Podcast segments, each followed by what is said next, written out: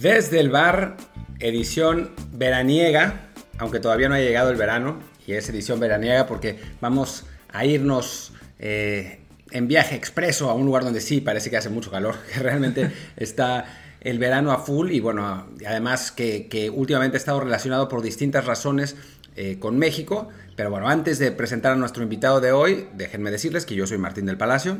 ¿Y qué tal? Yo soy Luis Herrera. Y Luis Herrera tiene un mensaje muy importante para ustedes antes de empezar con el eh, episodio de hoy. Así es, para la gente que nos escucha en Apple Podcast, recuerde por favor dejarnos reviews de 5 estrellas para que más gente nos pueda encontrar. Y si está en otras plataformas, bueno, también estamos en Spotify, Google Podcast y muchas otras más como Himalaya y Stitcher, pues también déjenos reviews en aquellas que tengan esa opción para que lleguemos a más y más personas y ocupemos el primer lugar de las, de las tablas, que ya estamos en el primero de fútbol de Apple, pero queremos ocupar el número uno en todas. Eh, queremos, estamos con ganas de conquistar el mundo, así como, como Pinky Cerebro. ¿Qué vamos a hacer hoy, Luis? Pues hoy vamos a entrevistar a Francisco Rico, un, un reportero y editor de Gol.com, con quien tuve el placer de trabajar por muchos años. Paco, ¿cómo estás? Muy buenas, Luis, muy buenas, Martín. Encantado de estar con vosotros. Pues miren, Paco es eh, corresponsal de, de Gol.com en Sevilla, entre muchas otras labores. Eh, y bueno, vamos a aprovechar que como decía Martín, en los últimos días hemos tenido bastante relación Sevilla-México en temas de fútbol, pues para hablar con él. ¿Y qué te parece, Martín, si empezamos con el tema de mercados de fichajes, que siempre es el que más interesa, con la posibilidad que se ha mencionado de que Jesús Corona Tecatito emigre al Sevilla, porque bueno, ahí está el técnico que lo, que lo conoce bien del Porto, que es Julian Lopetegui, quien ya ha dicho en el pasado que le encantaría contar con él. Pues Paco, ¿qué nos puedes comentar al respecto? Bueno, yo creo que es un fichaje muy complicado. Primero que creo que, sí, que tanto Lopetegui como, como Tecatito estarían encantados de, reencontrarse y, hacerlo en el Sevilla, pero creo que, más allá de los deseos, la realidad nos dice que es complicado. ¿Por qué? Eh, Tecatito Corona es ahora mismo uno de los jugadores de los mejores jugadores de Loporto. Y aunque su representante decía otro día en la BC de Sevilla que, que su cláusula de rescisión ha bajado de 50 millones a 30. 30 eh, millones sigue siendo una cantidad que a mí se me antoja inalcanzable para el Sevilla. De hecho, su fichaje más caro ha sido Ronnie López por 25 millones, el fichaje más caro de su historia. Y llegar a 30, y sobre todo llegar a 30 después del, del coronavirus, se me antoja muy difícil. Eh, la única posibilidad que le veo es que el Sevilla vendiera tanto a Ocampos como a Diego Carlos por más de lo que espera y poder hacer una inversión importante por Corona. Pero Paco, digamos que pensando un poco en el, en el esquema táctico de Lopetegui, en lo que necesita el, Sevilla, ¿sería Corona un jugador que necesitaría para empezar el Sevilla? O sea, ¿valdría la pena hacer esa, ese, ese desembolso por un jugador que, eh, digamos, podría jugar, sus características son como para jugar de carrilero o de, o de mediocampista por derecha? Sí, sí, totalmente. Eh, de hecho, creo que he visto jugar a Corona en las dos bandas, sí que es verdad que más en la derecha, y en la derecha solo tiene Jesús Nava. Jesús Nava es un auténtico privilegiado, lo juega prácticamente todo, pero tiene ya 34 años y esta temporada se le ha notado que no ha tenido suplente. Solo tuvo el suplente en la primera vuelta al canterano Alejandro Pozo, pero que no todavía estaba un poco por hacerse y lo han mandado cedido al Mallorca. Entonces yo creo que que a nivel de, deportivo sí que encaja Corona porque el Sevilla necesita un, nuevo lateral derecho para que Navas no esté tan exigido y además Corona que puede jugar también de, de extremo, incluso puede jugar en algún momento dado en la izquierda, que también va a sufrir cambios en el Sevilla, yo creo que deportivamente sí que encaja. Y las bandas las va a tener que reforzar seguro, porque Reguilón está cedido por el Madrid, parece que él quiere quedarse en el Sevilla porque sabe que con Zidane y con la irrupción de, de Asraf, que podría volver al Madrid, él lo va a tener muy complicado y él ve con buenos ojos, quedarse en el Sevilla, pero es que también a Reguilón lo, lo han relacionado con otros clubes grandes como el PSG y ahí ya sí, sé que me sí se me antojaría más complicado que Reguilón extienda su cesión en el Sevilla. En el tema que mencionabas de que la, potencial inversión por Tecatito tendría que ser muy alta, hablamos de 30 millones según comentó su gente, quizá también un, problema ahí es de que al ser un jugador de ya 27 años, es una inversión que muy difícilmente te puedes plantear como eh, importante para comprar y pensar en vender más adelante, ¿no? O sea, si, si lo compras hoy a 27 años, pues venderlo en un futuro por más ya pinta punto menos que imposible, ¿no? Podría darse, pero sí que es verdad que sería más complicado. No es el estilo del Sevilla. El estilo del Sevilla es más fichar con 23, 24, por ejemplo, es la edad que tiene ahora Lucas Ocampos. Y, y es un poco lo que suele hacer. No obstante, sí que es verdad que el club mm, lleva tiempo vendiendo eh, que va a hacer un plan de crecimiento, que quiere ser un poquito más osado a la hora de invertir, más arriesgado y a lo mejor ahí podría encajar una, una, una operación como esta de un jugador que vendría para, para ser titular y fuera de extremo de lateral y para ser uno de los referentes del equipo. O sea, no es ningún experimento traer a Corona, aunque fuera caro. Eh, Pero sí que habría que verlo. Paco, y en cuanto a capacidad de negociación del Sevilla, digo, conocemos a Monchi, sabemos quién es y, y, y su, su, fama y su, su eh, digamos, track record que es más, más que probado, pero ¿qué tantas posibilidades ves de que el Sevilla pueda negociar con el Porto para que el precio del traspaso disminuya? Pues depende, yo creo que también va a depender un poco, que yo creo que el Porto y el Sevilla son dos clubes de un perfil parecido, sobre todo en lo que se refiere al mercado. Clubes que, fichan barato y, y venden caro. Y que que el Porto cediera un poco, yo creo que más que de Monchi va a depender de qué más venda. Es decir, si, si da salida a Telles, si da salida a otras de, la, de los jugadores en el, del, que el Porto tiene en el mercado, a lo mejor sí se, que, se dejaría convencer por Monchi para que reducieran eh, ese precio. De todas formas, Monchi sí que es un tipo que suele perder poco el tiempo. Me, me explico. Si él llama al Porto y le dicen que son 30 en junio, va a abandonar la idea a no ser que en agosto le digan que son 15. Pero que no, no va a eternizar esa negociación. No, no veo que sea el culebrón del verano. No es su estilo. Un poco lo que pasó cuando llegó Charito, ¿no? De que, si no me recuerdo, eh, se concretó su llegada bastante tarde en, el, mercado de verano, ¿no? Claro, porque, porque Monchi trabaja con esos escenarios. Es decir, ¿cuánto le habría pedido el West al Sevilla por Chicharito en junio? Un futbolista que era importante, que, en principio contaba para el nuevo proyecto y tal, ahí seguramente el, el West Ham habría pedido 20. Pero sin embargo lo sacó en agosto, tuvo que esperar hasta el final, pero lo sacó por 7 o 8. Entonces es un poco así como se va a mover. Si de primera llama a Loporto y le pide mucho dinero por Corona, no va a seguir insistiendo, sino que va a esperar a ver cómo se, cómo se mueve el mercado y ahí yo creo que también tiene la desventaja de que Corona está sonando también para otros clubes que además tienen más potencial económico que el Sevilla. Sí, no se ha mencionado Inter de Milán, por ejemplo, entonces es uno, de esos clubes en los que ahí sí no, no, te puedes confiar en que va a seguir el jugador disponible hasta finales de verano, sino que más bien eso lo puedes aplicar en casos de jugadores un poco ya más depreciados o que, o que el club tenga real prisa por vender y, y no consigue comprador, ¿no? Entonces, bueno, sí, en este caso, eh, sabiendo que ya Corona tiene esta historia con Lopetegui, nos encantaría que se fuera a Sevilla, pero sí, pues lo que comentas parece que no es una opción en este momento que tenga las, las de ganar, ¿no? Claro, es que yo creo que también va a depender mucho de Corona. O sea, si, si Corona le dice al aeropuerto que quiere ir al Sevilla y solo al Sevilla, pues ahí gana muchísimas más posibilidades. Lo que pasa es que, y eso lo sabréis vosotros mejor, no sé hasta qué punto Corona va a priorizar venir al Sevilla, aunque sea un club importante en el segundo escalón, digamos, de España, antes de que si lo llama un Inter, que este año, por ejemplo, está peleando por la Serie A.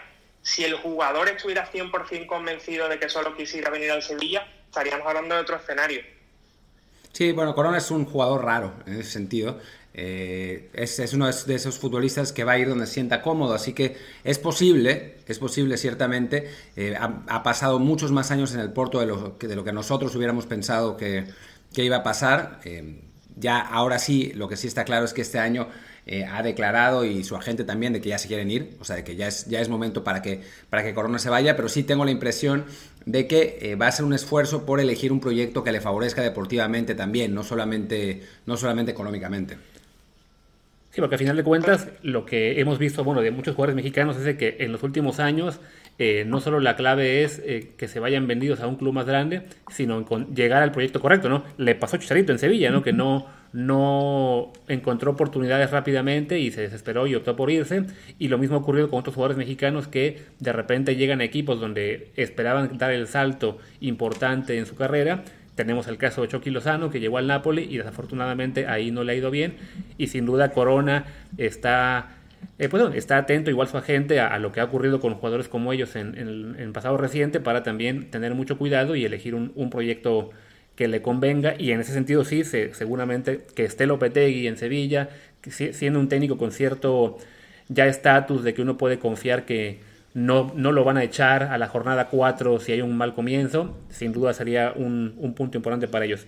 Pero bueno, dejando de lado a Corona y siguiendo con el Sevilla, vamos con este tema que se comentó mucho en México en la última semana, sobre que el Sevilla estaría interesado en invertir en la Liga MX y en particular en revivir la franquicia del Veracruz, un equipo bueno, que fue desafiliado hace seis meses, pero que es una plaza importante, de mucha tradición, que ya ha sido campeón ese club hace, bueno, ya muchos años, más de 60, pero igualmente ha sido campeón un par de veces en México y por tanto, bueno, se menciona que el Sevilla vería con buenos ojos esta, esta inversión, sobre todo viendo que Atlético de Madrid ya hizo algo parecido, comprando una franquicia en lo que era la segunda división mexicana, el, San Luis, y ahora ya está en primera división. Paco, ¿qué nos puedes comentar al respecto?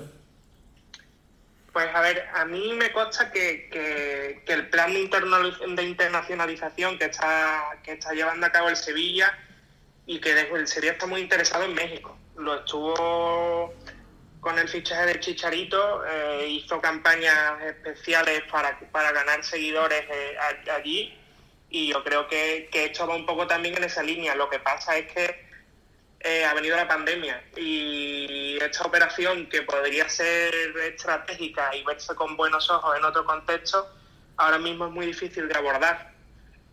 porque creo que se están pidiendo 20 millones de, euros y el Sevilla ahora mismo está en un ERTE eh, con sus trabajadores, eh, ha reducido el sueldo de la plantilla, el, el, ERTE no ha sentado bien a buena parte de la masa social del club, que pensaba que el club debería haber apostado por no tocar el salario de los trabajadores de a pie, del taquillero, del que corta el césped, y, y un poco por ahí creo que es un mal momento para venderle al aficionado del Sevilla que gastarse 20 millones en revivir una franquicia en México va, a ser positivo. Y yo creo que por ahí es lo que más lo complica. Eh, Paco, ¿por qué, por qué el proyecto de, del Sevilla incluye la internacionalización en México? O sea, ¿cuál, es, ¿cuál sería, qué tendría que ganar el Sevilla en una circunstancia aquí? Olvidémonos un, momento de la pandemia y digamos que en circunstancias ideales, ¿qué tendría que ganar el Sevilla en con un proyecto así? Pues es que eh, yo, yo, es una cosa que, que el otro día se lo leía a un compañero de, de LAS que es que el Sevilla es como una pequeña aldea gala, y, como la de Asterix y Obelix, y que tiene 50.000 aficionados que van al estadio todos los domingos, que son más sevillistas que nadie, y a lo mejor 200.000 aficionados alrededor de todo el mundo. Y si lo comparas, por ejemplo, con la cantidad de aficionados que tiene en todo el mundo, en Liverpool, por ejemplo, al que el Sevilla le ha ganado una final de la Europa League, es una cantidad muy pequeña. Y eso es bueno porque el Sevilla es un club muy con mucha raíz aquí en Sevilla y con mucha tradición, con mucha historia y que ha crecido muchísimo deportivamente en los últimos años, pero sí que es verdad que, a nivel internacional le cuesta que, por ejemplo, vaya a una gira en Estados Unidos como fue el verano pasado y que haya gente que verdaderamente en Estados Unidos, por decir uno de los países que ha visitado recientemente, se sientan sevillistas, como pueden ser un montón de australianos del Liverpool. Básicamente, bueno, sí, el, hecho de, pensando a mediano y largo plazo, cultivar esa base de aficionados que a fin de cuentas termina siendo importante para la compra de camisetas, de, de seguir al club en redes sociales, de evidentemente, bueno, de, atender de asistir a partidos, perdón, eh, cuando se hacen giras nacionales, que como es, es algo que, el Sevilla tiene ahí un potencial grande comparado con, con clubes que ya están eh, muy bien consolidados o bien con clubes, digamos, no es su mismo tamaño, pero bueno, de que tienen una popularidad similar en el resto del mundo, pero que no tienen el palmarés en sí del Sevilla, ¿no? Hablábamos, yo hablaba con Paco la semana pasada al respecto un poco y me decías, bueno, que si esto se fuera a dar, tendría más lógica pensar, precisamente por el tema de la pandemia y todo esto, quizá a un año, ¿no? Algo sería más realista, ¿no? Sí, es, a largo plazo. A ver, el Sevilla cuando, cuando vuelve Monchi el año pasado, eh, vende que va a hacer un plan a cinco años y unos meses después firman un acuerdo eh, el, actual presidente Pepe Castro con el resto de máximos accionistas, que uno de ellos, el que más acciones a título personal tiene es José María del Nido, que lo recordaréis porque también fue presidente antes de Pepe Castro, para eh, darse apoyo mutuo, que no haya movimientos en, lo que, lo que sería la directiva actual, en la que están todos los accionistas representados, y a partir de ahí, desde esa, digamos, solidez en, en, la, en la presidencia y en la directiva, empezar a crecer y empezar a invertir. Eh, hacerlo en lo deportivo, que quizás es la parte que más luce el Sevilla, porque a nivel de fichajes, a nivel de jugar competiciones europeas siempre está ahí, pero el club quiere dar un paso más y asentarse en la Champions. Después, a nivel de estructuras, eh, está reformando el estadio por completo. Lo ha hecho para coger la final de, la Europa League de 2021, que será aquí en Sevilla. Y después ha presentado una serie de obras para reformar completamente la ciudad deportiva. Eh, montar un gimnasio nuevo, residencia para los jugadores, hacer un pequeño Valdebebas, digamos, que, tiene absolutamente de todo para el futbolista, aquí también en Sevilla para, el club. Entonces, dentro de todas esas inversiones y de todo ese crecimiento, creo que poder invertir en una franquicia en México sería una operación que encaja, que encaja y que la pandemia va a ser que pueda ser a medio o largo plazo. Ya, y bueno, ahora siguiendo, bueno, siguiendo con Sevilla la ciudad, pero no el club, pasamos al, al, otro club importante que hay en esta ciudad, al que, seguro, que Paco sé que quiere muchísimo, que es el Betis, que es que bueno, donde, donde tenemos ya dos jugadores mexicanos en este momento, que son Andrés Guardado y Diego Laínez, y pues quisiéramos que nos hablaras un poquito de, de, ellos, este, de su momento en el club, evidentemente, bueno, cada uno con una circunstancia muy, muy diferente, Guardado ya un jugador veterano, consolidado, que, que tiene varios años en el club, que se ha vuelto importante, eh, y la IRES, una, una promesa que, que, compraron el año pasado y que hasta ahora ha tenido muy poca actividad. Pues, ¿qué nos puedes comentar de, ellos en tu apreciación personal, digamos, de, lo que ha sido su paso por, por el Club Betis? Bueno, Guardado, por empezar por, por Guardado, eh, que además es el que lleva más tiempo, Guardado en sus dos primeras temporadas le dio un salto de calidad enorme al Betis, enorme. O sea, eh, ha jugado prácticamente de todo, le dio experiencia a un equipo que, que andaba corto quizá de, experiencia y de partidos en la élite y en su primera temporada lo metió en Europa, fue un puntal de, de Setién, casi no necesitó adaptación, o sea que el rendimiento de Guardado es espectacular. Esta temporada sí que ya, por el tema de la y sobre todo yo creo que porque no hizo una pretemporada al uso, sino que se incorporó más tarde y, y no estuvo desde el principio con sus compañeros, le costó un poco en los primeros meses e incluso anunciaron su renovación en un momento además en el que el Betis no estaba tan bien deportivamente, pues ya sabéis que el Betis no empezó bien esa temporada. Y, hubo críticas a, esa renovación de guardado, pero en, los dos últimos meses, yo creo que en los dos últimos meses de competición, me refiero, sí. Eh, antes de que se parase la liga por el coronavirus, mejoró otra vez su nivel. Y recuerdo su último partido en el Villamarín contra el Real Madrid, que estuve, que estuve además en el estadio y que guardado hizo un partido impresionante. Y sobre, sobre Diego Laines, que en México hay, pues es, es una figura polarizante, eh, Laines en México, porque, bueno, porque sale del América, que es el club más odiado y pues, en parte también más popular del, del país, pero también porque había muchas expectativas que eh, un jugador de 17 años que sale a Europa por 14 millones de euros eh, podría llegar a, pues a marcar una diferencia importante en el club al que llegó y pues ha jugado poco y, digamos que no, no es que su, su número de juegos haya aumentado su rendimiento haya aumentado, sino más bien lo contrario. Yo es que creo que fue una operación rara, no por, porque todo el mundo habla maravillas de Lainez y era una de las promesas que estaban marcadas por muchos equipos. El problema es que eh, Lainez llega al Betis, en un Betis que estaba en Europa y que estaba vivo en la Copa. Y ahí es cuando más juega, recién llegado porque el Betis tenía tres competiciones, Setién tenía que rotar, él marcó un gol contra el Rennes, pero a partir de ahí tiene el Betis la mala suerte que se termina la Copa y lo eliminan de, la Europa League. Y él desaparece casi por completo. Y encima tenía que ganarse un sitio en un equipo en el que no estaba jugando con laterales, Setién. Entonces yo creo que ahí mm, la N se vio un poco fuera de sitio no lo he probado nunca, es verdad, jugando de media punta, partiendo por dentro, siempre en banda. Y estamos hablando de que Setién también dejaba en el banquillo regularmente por eso de no usar extremos a, uno de los mejores jugadores del equipo, que era, que era Cristian Tello. Yo tenía esperanza en que, en que Rubi le fuera a dar más protagonismo en, el, en esta segunda temporada de la INES en el Betis, en el Betis eh, sobre todo porque porque la, eh, Rubi venía de jugar en el español con un sistema 4-3-3 y creía que ahí Lainez iba a encajar. El problema es que los malos resultados hicieron que Rubi pasara a jugar con defensa de 3 y usara los, los dos carrileros. Ahora lo está quitando en algunos partidos, pero da la sensación de que hay jugadores por delante de Lainez y que además tiene un problema que yo creo que es el mismo que tuvo Setién que tiene tantos jugadores por dentro, tiene a Canales, tiene a Fekir, tiene a Joaquín, que no son extremos, pero sí media punta de mucha calidad, que ya no le cabe ahí un hombre de banda. Y creo que eso le está lastrando y, que una cesión, a no ser que, que el Betis dé un cambio radical en el banquillo de cara a la próxima temporada, creo que una cesión le haría bien a Lain. Sí, eso es lo que también se ha comentado mucho en México. Yo creo que desde, desde el verano pasado y sobre todo en enero, cuando se veía que no había habido un cambio radical en la situación de, Diego en el Betis, esperemos, yo, yo, yo también coincido en que quizás sería lo mejor para la próxima temporada para al menos tener un cambio de aires y ya no seguir con esta olla de presión de que no juega en el club que lo compró y a fin de cuentas teniendo un contrato largo y siendo tan joven, pues no, no pasa nada si se va seguido un año y vuelve después ya un poco más maduro, con más más recorrido. ¿Cómo ve la afición en del Betis en sí a eh, ¿Hay, digamos, ya cierto desencanto con él o se sigue pensando que es un proyecto de largo plazo? ¿Qué, es lo que se espera o lo que ya se dejó de esperar de, Diego?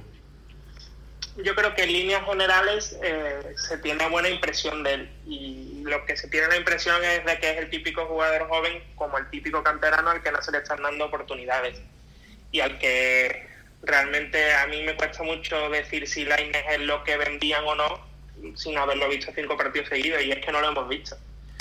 Mm, el día que el día que jugó de verdad y se sintió importante esta temporada, que sí fue contra un equipo de tercera división como era la balompédica lebrijana, pero marcó un golazo. No, la lebrijana no, perdón, el antoniano. Marcó, marcó un golazo de falta, hizo muy buen partido y es verdad que era un club de tercera, pero, pero bueno, fue el día que le dieron. Y, y ahí un poco que, que demostró que tiene cosas. Por eso yo digo que una, una sesión le podría le podría hacer bien. Eh, había, bueno, salió un rumor recientemente de que en invierno el Betis había intentado eh, utilizarlo como moneda de cambio para traer a, a Jun Belanda del, del Galatasaray. ¿Tiene algún sentido eso o más bien es humo que, sale en los medios? están vinculando a Belanda tanto con el Betis como con el Sevilla y no es el primer verano que pasa. Eh, a mí me cuesta mucho pensar que no que vaya a venir velando uno de los dos equipos, sino que Lainez vaya a irse al Galatasaray, la verdad. Y que lo vayan a usar como moneda de cambio, porque además, si, si las informaciones que están llegando desde, Turquía es que Belanda costaría unos 6 millones de euros. O sea, que tampoco me parece que sea una cantidad como para necesitar meter a otro jugador para abaratarlo. Entonces, yo creo que creo que, que aunque Belanda puede ser un jugador interesante, ahí está habiendo mucho movimiento de, de agentes y de hecho es muy recurrente que tanto el Sevilla como el Betis aparezcan últimamente en periódicos en informaciones desde Turquía. Muy bien, Paco. Y bueno, ya para ir cerrando, eh, aprovechando que bueno que, tú eres el digamos el experto aquí sobre Sevilla y Betis y que este partido se ha dicho que va a ser el que el que sirva como reinicio de la liga el, jueves 11 de, junio. Bueno, platiquemos un par de minutos sobre eso. ¿Cómo, cómo ves el, el regreso de la liga? ¿Sientes que va que va por buen camino, que todavía queda mucho por resolver. El tema de horarios sin duda será un problema, sobre todo con el calor. En la ciudad donde tú estás, sin duda, es, es una cuestión a tomar en cuenta. ¿Cómo ves todo esto? Bueno, esta semana ha sido un poco movida porque habréis visto la, la foto viral de, de Ocampos, de John Vanega y el Mudo Vázquez, que ha generado un poco de revuelo, pero parece que finalmente va a quedar en nada. A mí del propio domingo desde la liga me decían que, no tenían claro si iban a tener potestad para imponer ningún tipo de sanción.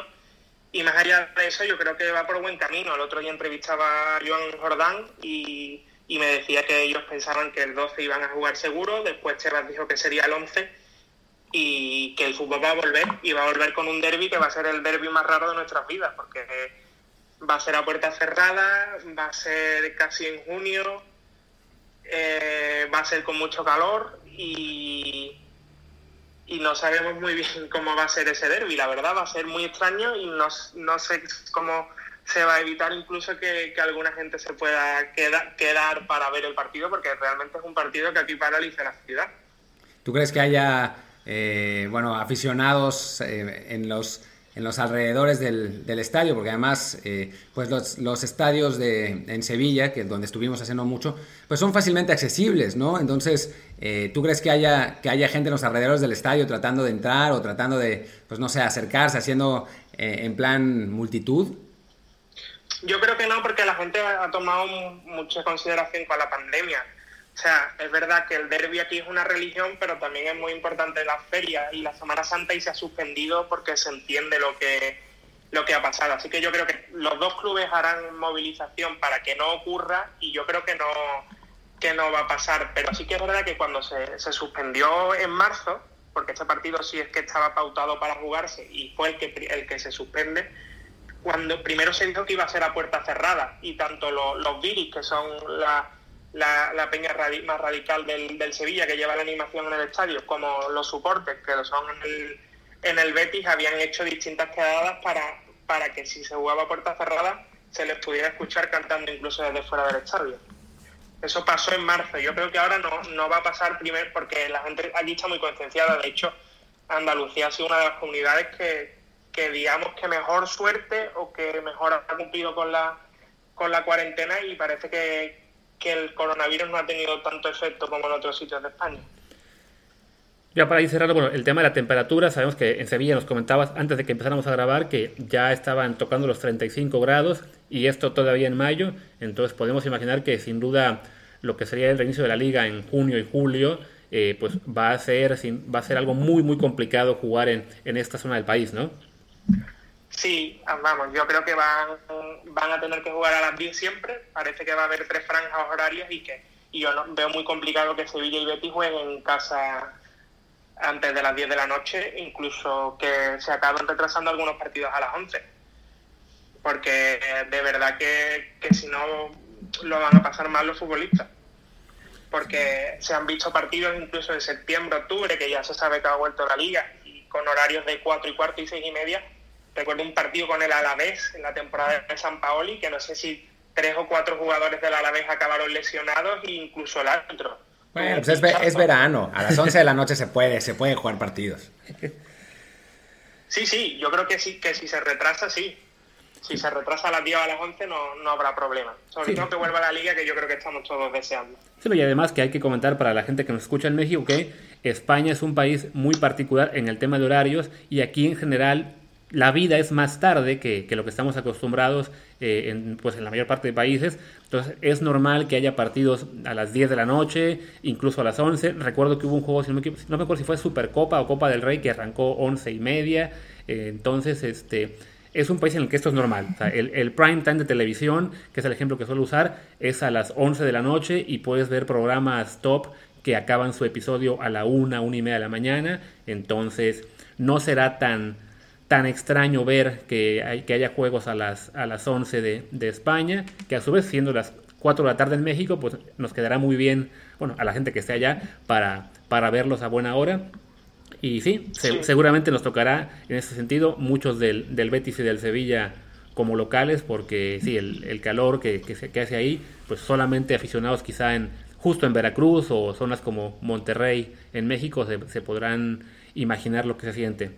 Y, pues bueno, Paco, yo con esto ya damos por, ya llegamos al final del, de la entrevista y del programa, pues te damos la respuesta con nosotros. Ha sido muy, sin duda, muy, provechoso para, nuestro público hablar de, todos estos temas sevillanos que están relacionados con México y esperamos pues contar contigo más adelante ya que se analice la actividad y, y sobre todo que los mexicanos jueguen más y tengamos chance de, de poder analizar más de, de, lo que está ocurriendo en la cancha y no solamente eh, pues a futuro o especulaciones, ¿no?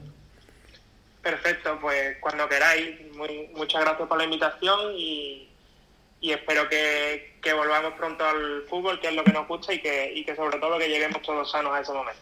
Para que los fans de, Guardado y de la Inés te puedan seguir y, los de Veracruz también que estarán interesados en ver si ocurre algo con su club.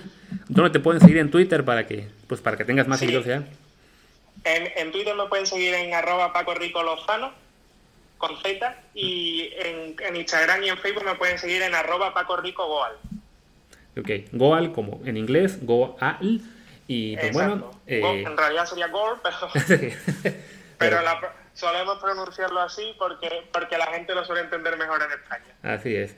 Y bueno, pues nada, gracias Paco y también gracias por nuestra parte, también es todo. Yo soy Luis Herrera, mi Twitter es arroba luisrha. Yo soy Martín del Palacio, arroba Martín de ELP. Este es un eh, programa, fue una edición cortita de Desde el Bar. Ya volveremos quizás a un episodio más largo el próximo viernes, pero no, bueno. no, así está mejor. Pues, eh, ya veremos, ya, veremos. Pues venga, muchas gracias a Paco, al, público. Recuerden los servicios 5 estrellas en Apple Podcast y demás plataformas. Y nos vemos el viernes. Chao. Chao, chao.